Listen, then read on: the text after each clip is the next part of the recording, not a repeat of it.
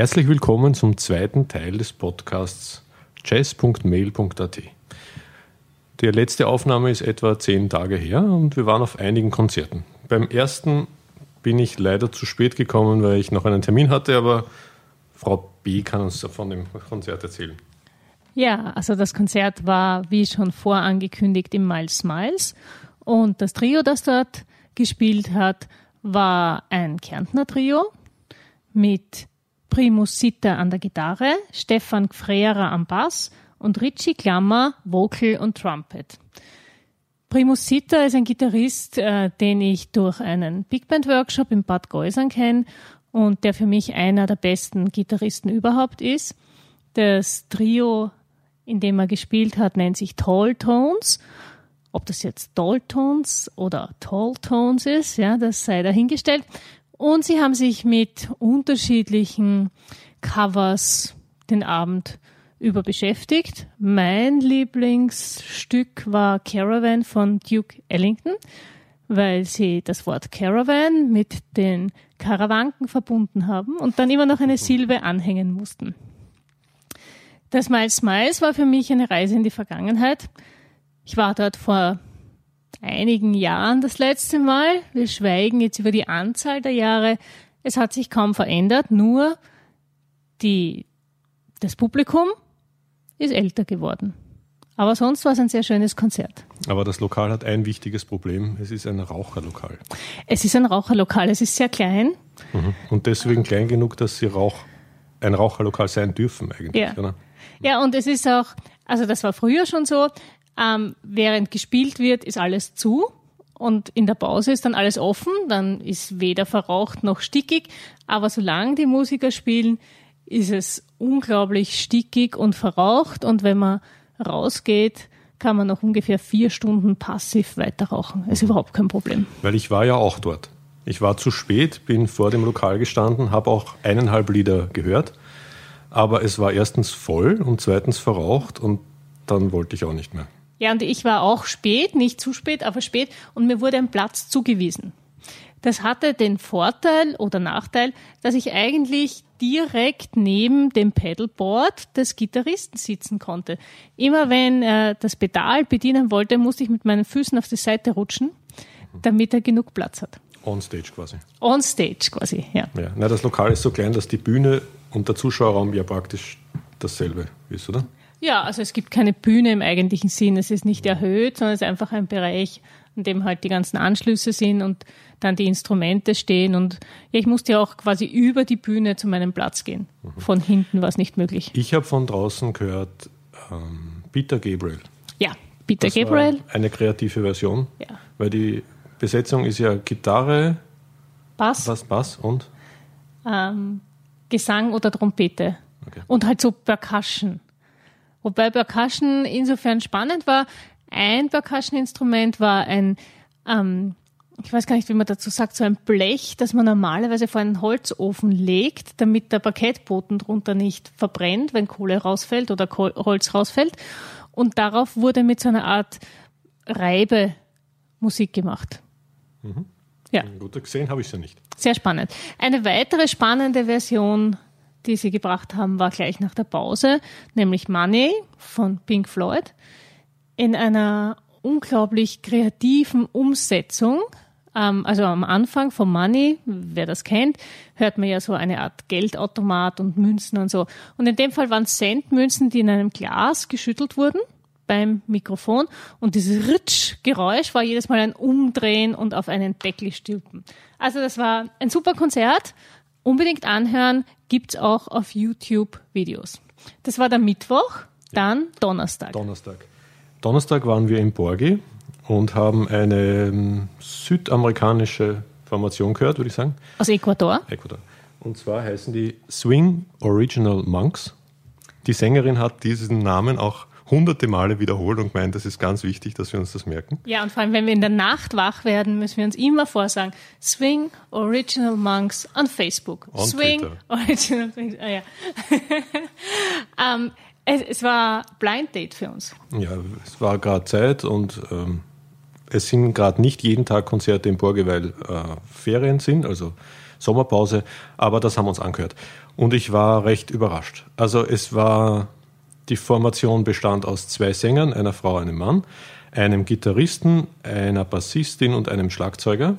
einer Bassistin, die zusätzlich auch noch Gummiball war. Ja. Das, die Bassistin war ein Kopf kleiner als die Sänger, beide, äh, und hatte einen Bass, der in ihren Händen zumindest riesengroß ausgeschaut hat. Und trotz diesem schweren Bass ist sie eigentlich bei jedem Lied auf und ab gehüpft wie ein Gummiball. Ja.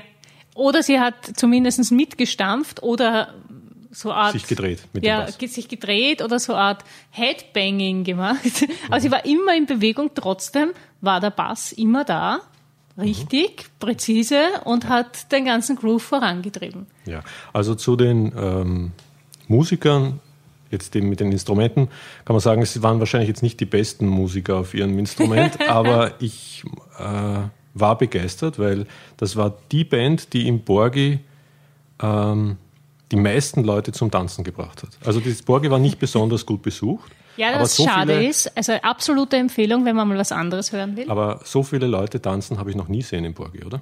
Ah ja, es war schon einmal und es war auch unten alles freigeräumt. Das heißt, unten konnte man nicht sitzen, nur tanzen. Aber das Besondere war gar nicht die Anzahl der Menschen für mich, sondern die Art, wie sie getanzt haben. Es waren nämlich funkige Latin Jazz Rhythmen. Samba, sowas. Alles mögliche. Samba, ja, ja Salsa, Merengue. Und alle haben dazu getanzt. Und jeder halt auf seine Art und Weise. Ja. Zusätzlich zu den drei äh, Instrumenten gab es nämlich aus dem Off äh, Synthi-Loops, könnte man sagen. Diese Synthi-Loops wurden abgespielt, abgespielt teilweise von jemandem beim Mischpult oder auch vom Schlagzeuger und haben dem Ganzen, glaube ich, den Drive verpasst, damit das tanzbar ist. Also ich glaube, so würde ich mir die optimale Disco in Südamerika vorstellen, so wie die Musik war. Herr A wird zum Disco-Geher. kenne mich überhaupt nicht aus, deswegen stelle ich es mir auch so vor wahrscheinlich. weil für Disco war es dann doch zu schräg, weil es waren ungerade Rhythmen, es waren auch kompliziertere Songs dabei, ja. aber doch mit lateinamerikanischem Schwung. Ja, also es war Ethno-Jazz. Ja. Und äh, die Synthi-Backgrounds äh, kamen offensichtlich von einem Österreicher, der wurde dann im Laufe des Konzerts auch auf die Bühne geholt und vorgestellt. Der dürfte äh, ein wichtiger Teil dieser Formation sein und die Loops und die Synthi-Background-Songs über Internet zu der Gruppe nach Südamerika schicken. Also das dürfte wirklich ein internetübergreifendes ähm, Bandprojekt sein. Ja, das ist, also es wurde auch die Geschichte erzählt, ob die wahr ist oder nur gut erfunden, wissen wir nicht. Sie haben sich angeblich am Gemüsemarkt kennengelernt, der Sänger und, und der Österreicher, der die Loops dazu beisteuert und so ist das Projekt angeblich entstanden. Ja, vielleicht ist das auch nur ein Mythos der Großstadt, aber es ist zumindest ein Mythos, den man Geschichte. nicht oft hört, ja. Eine nette Geschichte. Ja, das war der Donnerstag. Ja, Freitag, bitte. Freitag. Freitag haben wir uns in die Jazzfest Wien Reihen gewagt im Rathaus, Arkadenhof im Rathaus. Das ist der große Hof im Rathaus. Ja. ja. Der Grund war ähm, wieder mal Christian Wendt. Christian Wendt hat dort mit dem Christian Bakanitsch Trio Infernal gespielt. Und die haben deshalb dort gespielt, weil sie einen, einen Wettbewerb gewonnen haben den es bei Wein und Co. gab.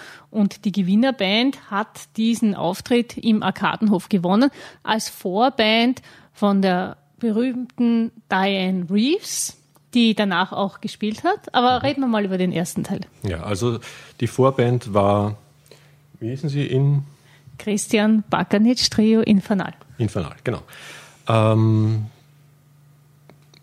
die Formation besteht aus Schlagzeug, Bass und Ziehharmonika bzw. Keyboard. Ja, also Christian Wendt am Bass, Jörg Haberl am Schlagzeug. Die beiden haben wir auch in der Woche davor schon mit Susanna Savow gehört und Christian Bakonitsch am Akkordeon bzw. am Keyboard. Mhm.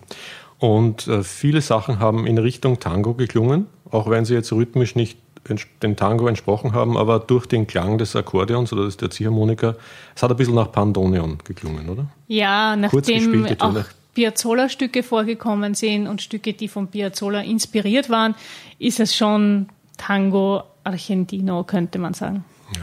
War wunderbar, hat mir gut gefallen. Ja, aber nicht nur, es war nicht nur Tango Argentino, es war auch ein Stück im 17 Achteltakt. Was war sie? Mhm. Und ein Stück, das ähm, der, der Namensgeber des Trios sich selbst geschrieben hat mit dem Namen Balkan Bitch. Also auch auf YouTube nachzusehen. Ja, vielleicht können wir die Links dann in die Shownotes stellen. Ja. Danach Diane Reeves. Danach Diane Reeves. Äh, scheinbar eine berühmte Sängerin, nachdem ich mir keinen Namen merke, war es für mich eher ein Blind Date. Ähm, Unglaubliche Stimme. unglaubliche Stimme, sehr weiter Umfang von sehr tief bis sehr hoch. Unglaubliche Ausstrahlung. Hervorragende Musiker. Alles super. Alles super. Bisschen langweilig, oder? Ja, es ist schwierig nach so einem innovativen, äh, nach so einer innovativen Band dann so was ganz Klassisches ja, genießen zu können. Aber man kann natürlich über die Qualität kann man nichts sagen und sie hat das Publikum auch fest im Griff gehabt. Ja. Ähm, aber uns oder mir hat ein bisschen die Innovation gefehlt, was aber wahrscheinlich in diesem Rahmen auch nicht Genau. gewünscht ist. Vielleicht reden wir über den Raum. Das Rathaus hat eben diesen großen Innenhof, der eigentlich sehr hallig ist. Es ist zwar so eine Art Zeltkonstruktion über der Bühne, dadurch hat man doch ein bisschen einen besseren Sound, aber es ist schon sehr hallig. Ja, es ist sehr hallig und es ist, äh, also wenn der Tontechniker nur zwei Sekunden zu spät ist, ist schon weg. Weil Ja. dann kommt nichts mehr rüber, dann ist der Bass weg oder ist die Stimme zu laut oder was auch immer. Also das war sicher schwer von der Tontechnik. Wir, wir sind dann auch durch ähm, den Hof gewandert und haben eine guten, gute Position für den Sound gesucht. Ganz vorne bei der Bühne wäre es sicher auch gut gewesen, aber Ja. da waren wir nicht. Und hinten gab es halt die Hälfte waren Sitzreihen und der Rest war Park, könnte Ja. man sagen. Und ich weiß nicht, ob du das gesehen hast. Es gab ja einen, der sich dann an unterschiedliche Stellen im Publikum gesetzt hat und dann immer wieder zum Tontechniker gegangen ist. Um Mhm. das war den- dem also auch bewusst, dass ja, das nicht sagen, optimal ist. ja, das oder das. Also es war sicher schwierig von der Tontechnik her, trotzdem für alle, die auf sehr klassische Jazz-Darbietungen stehen, sicher ein super Konzert. Und ich habe das Gefühl, es gibt dann immer wieder unterschiedliche Gruppen von Publikum. Weil Ja. in Borgi sieht man immer wieder die gleichen Leute. Im Jazzland sind es andere und dort waren es wieder ganz andere. Und im oder? Miles Smiles waren es, also die haben sich alle gekannt, außer ich. Und im Rathaus war es so, dass alles irgendwie überschattet war von Wein und Co., oder? Alle haben ein Glas Wein Ja, das war dein Eindruck. Es, ja, es gab, ja, es gab Wein, das stimmt schon, aber es war mehr so eine, eine andere Jazz-Fangemeinde, die wir so bisher nicht getroffen haben. Gut, am, am Samstag waren wir auch auf einem Konzert, aber das wollen wir jetzt nicht so genau besprechen. Es war ein Abschlusskonzert eines Workshops, eines Percussion-Workshops von Kindern und Jugendlichen gestaltet. Es ist ein super Konzert, also für uns Eltern natürlich ein hervorragendes Konzert, aber keins, ähm, das jetzt international irgendwie auch nicht öffentlich. bekannt werden würde. Dafür, wir sind ja schon am Dienstag angelangt in dieser Woche, waren wir am Montag noch auf einem Konzert. Genau. Branford Marsalis. Branford Marsalis im Borgi. Branford Marsalis ist ein äh, weltberühmter Saxophonist, den mittlerweile sogar ich kenne. Spielt meistens Tenor, wie wir gestern gehört haben, auch manchmal Sopran. Und er spielt in einem Quartett gemeinsam mit einem Bassisten, einem Pianisten und einem Schlagzeuger. Und es ist wirklich 1A Jazz, oder? Ja, und nachdem ich immer für die Namen zuständig bin, jetzt noch einmal der Vollständigkeit halber, Branford Marsalis am Sopran- und Tenorsaxophon, Joe Calderazzo am Piano, Eric Ravis am Bass und Justin Faulkner an den Drums. Wir haben dieses Quartett schon einmal gesehen, ebenfalls in Borgi, und es ist immer wieder verblüffend. Ja, er spielt super. Es, es ist nicht so, dass er irgendwie ständig angeben muss, was er nicht alles kann, sondern es ist alles, macht irgendwie alles Sinn und ist spannend. Macht es ist Spaß. Sehr, sehr dynamisch. Also teilweise ist der Schlagzeuger unglaublich laut gewesen und dann gab es auch wieder ganz leise Töne, also alles drin. Und was die vier geschafft haben, obwohl sie alle vier Weltstars sind, die in allen Formationen gespielt haben. Branford Marsalis hat ja auch Probleme mit seinem Bruder Winton Marsalis, der ein, wie soll man sagen, ein, ähm, ein Jazz-Purist ist. Und Branford Marsalis hat auch mit Sting gespielt und hat mit vielen Popgrößen gespielt, also einen Ausflug in alle Richtungen gemacht. Trotzdem hat man das Gefühl, die machen das mit Leib und Seele und stehen auf der Bühne, sie weil Spaß. sie dort stehen wollen und haben Spaß. Ja? Ja. Haben Spaß miteinander, haben Spaß an der Musik und haben Spaß am Publikum. Es gab dann sogar eine sozusagen Show-Einlage. Ähm, wir hatten leider keine Sicht auf die Bühne, weil das Borgi so voll war, dass wir uns wohin gesetzt haben, wo es keine Sicht gab. Und plötzlich haben alle gelacht auf der Bühne, nicht das Publikum. Und der Grund dafür war folgendes. Ein, ein Lick, das scheinbar unter Musikern sehr bekannt ist und wo alle sagen, das darfst du nicht spielen, weil das hat jeder andere schon gespielt. Wir haben das dann auch auf äh, YouTube nachgeschaut. Es gibt eigene, du, du hast das gefunden. Ja, oder? also es gibt auf YouTube eigene Videos zusammengeschnitten aus unterschiedlichen Soli von berühmten und über völlig unbekannten Leuten, die alle dieses Lied spielen. Und deshalb wird Herr A jetzt dieses Lied spielen. Ich probiere das. Fast noch einmal. Noch ein Versuch. Ja, genau.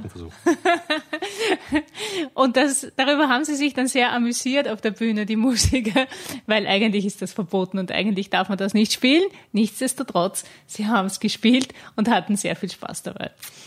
Ja, das war also die letzte Woche oder ein bisschen mehr als die letzte Woche.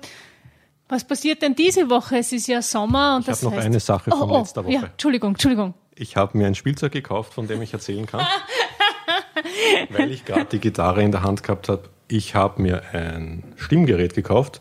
Das ist ja eigentlich sehr unspektakulär, braucht man als Gitarrist, aber ist jetzt nichts Besonderes. Aber dieses ist irgendwie lustig. Das ist ein Polytune Clip-On. Und ich habe mir gedacht, wenn ich sowas gerade kaufe, kann ich auch ein Review abgeben. Also Polytune heißt, man kann alle Seiten gleichzeitig durchschlagen und er zeigt halt ungefähr an, ob alles in Tune ist. Man kann aber auch einzelne Seiten zupfen und er zeigt automatisch an, welche Note das ist und ob man in Tune ist. Und ja, man kann, ich kann grob sagen, es funktioniert wunderbar. Man kann damit auch Bässe tunen. Man kann, ich habe probiert, Akustikgitarren, E-Gitarren. Es funktioniert auf Piezo-Technik, also es funktioniert auch, wenn man die Gitarre gerade nicht Jetzt hört. die technischen Details. Und eigentlich eine Empfehlung. Äh, kann man gut kaufen. Zwei kleinere Nachteile. Ich befürchte, dass die Batterie nicht lang hält, weil es lang leuchtet und die Batterie sehr klein ist. Und die Knöpfe, mit denen man das Ding bedient, am Rand von dem Tuner sind relativ klein und fitzelig. Aber sonst eine Kaufempfehlung. Ja, eine Kaufempfehlung für, für Gitarristen. Aber man kann auch hineinsingen. Man singt nur so selten Polytune. Oder sollte man eigentlich nicht, allein singt. Ah, Es gibt natürlich spezielle Techniken, bei denen das dann auch möglich ist. Ja, nächste Woche. Ähm, wie schon erwähnt, es kommt der Sommer. Das heißt, das Borgi macht zu, das Jazzland hat nicht viel. Im Zwee ist nicht allzu viel los. In Wien wird es eher ruhig. Das Jazzfest Wien ist auch vorbei. Aber es gibt ja zum Glück außerhalb von Wien einige Festivals. Unter anderem im Gamlitz das Summertime Blues Festival, wo, welche Überraschung, wieder mal Christian Mensch spielt, aber nicht nur. Jazzodrom werden dort sein, äh, Ola Egbo, ähm, Don Ellis Tribute Orchester, Susanna Savov und so weiter und so weiter. Thomas Gansch. Hast du schon gesagt, dass das drei Tage sind? Drei Tage, ja, danke. Freitag bis Sonntag in Gamlitz. Das ist aber natürlich nicht das Einzige. Ähm, wenn man außerhalb von Wien schaut, findet man einige. Zum Beispiel läuft zurzeit in Preußdorf Jazz und Wein. Das ist eigentlich ein Workshop für Instrumentalisten. Da gibt's jeden Abend Sessions und wahrscheinlich oder ziemlich sicher auch ein Abschlusskonzert. Das weiß ich jetzt nicht so genau, wann das ist. Wahrscheinlich Freitag oder Samstag, würde ich einmal schätzen. Sonst Empfehlungen für die nächsten Wochen? Von meiner Seite nicht, weil, wie gesagt, im Borgi zum Beispiel ist gerade Sommerpause und in diversen anderen Lokalen auch. Aber und das Jazzfest Wien ist eigentlich bald aus, oder? Jazzfest Wien ist schon aus. Ist schon aus. Ja. Also, das heißt, wir werden uns dann nächste Woche wieder melden, wenn wir eines der vielen Konzerte, die nächste Woche irgendwo außerhalb von Wien stattfinden, besucht haben. Vielleicht finden wir auch noch was in Wien, wer weiß das schon. Und dann gibt's wieder mehr. Also dann, bis bald. Bis bald.